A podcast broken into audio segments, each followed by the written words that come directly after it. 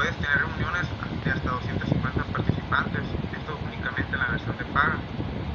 Eh, Google Meet ofrece espacio para videoconferencias grupales de hasta 100 personas, esta es la versión básica que viene siendo la gratuita.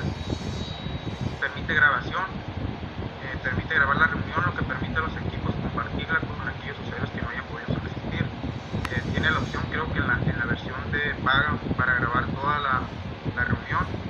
Esto va a depender de la capacidad que tengas en la nube. También permite presentaciones, compartir presentaciones en directo a través del teléfono móvil. También se podrá compartir pantalla y manejar la cámara acercando y alejando la imagen, siempre en alta resolución. Esto va a depender eh, también del internet. Siguiente, por favor. Los pasos para utilizar Google Meet son los siguientes. Primero que nada, tienes que iniciar sesión con tu cuenta de Google. Esto para, eh, para las personas que no tienen la aplicación.